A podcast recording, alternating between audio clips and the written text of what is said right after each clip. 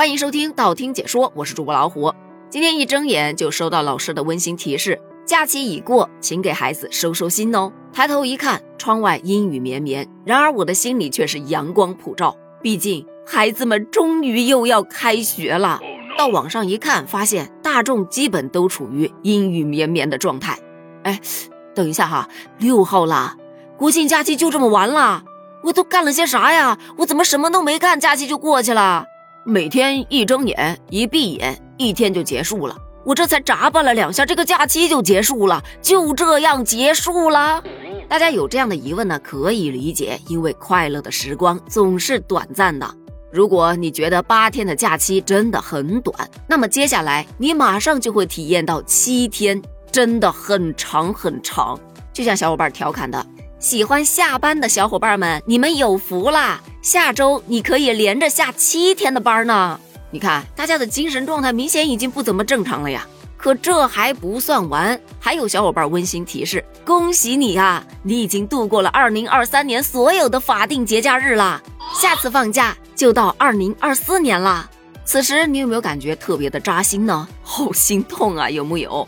有小伙伴甚至哭诉：天哪，历史总是惊人的相似。去年感受过了，没想到今年又要来一次，如此往复，感觉一生一世这个班是上不完了。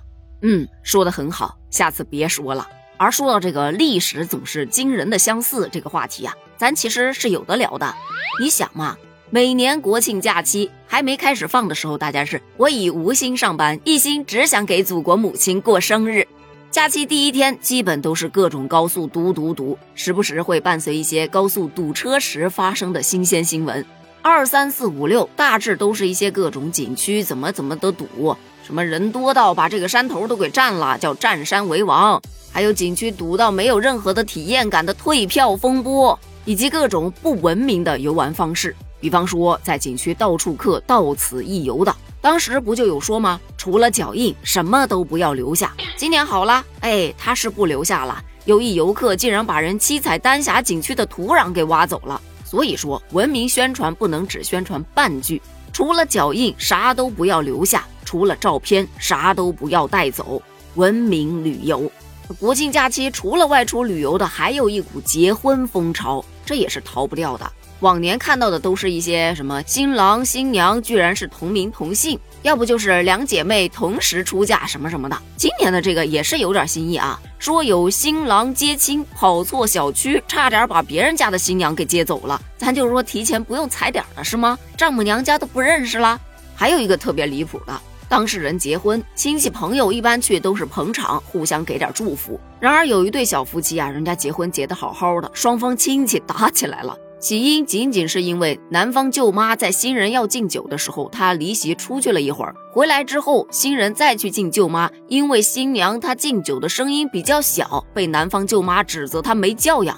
新娘的舅舅看到自家外甥女被人家欺负了，立马就要去讨说法啊，于是就互相砸盘子打起来了。这真的就很难评啊，只能说在与人沟通方面啊，这个理解尊重真的很有必要。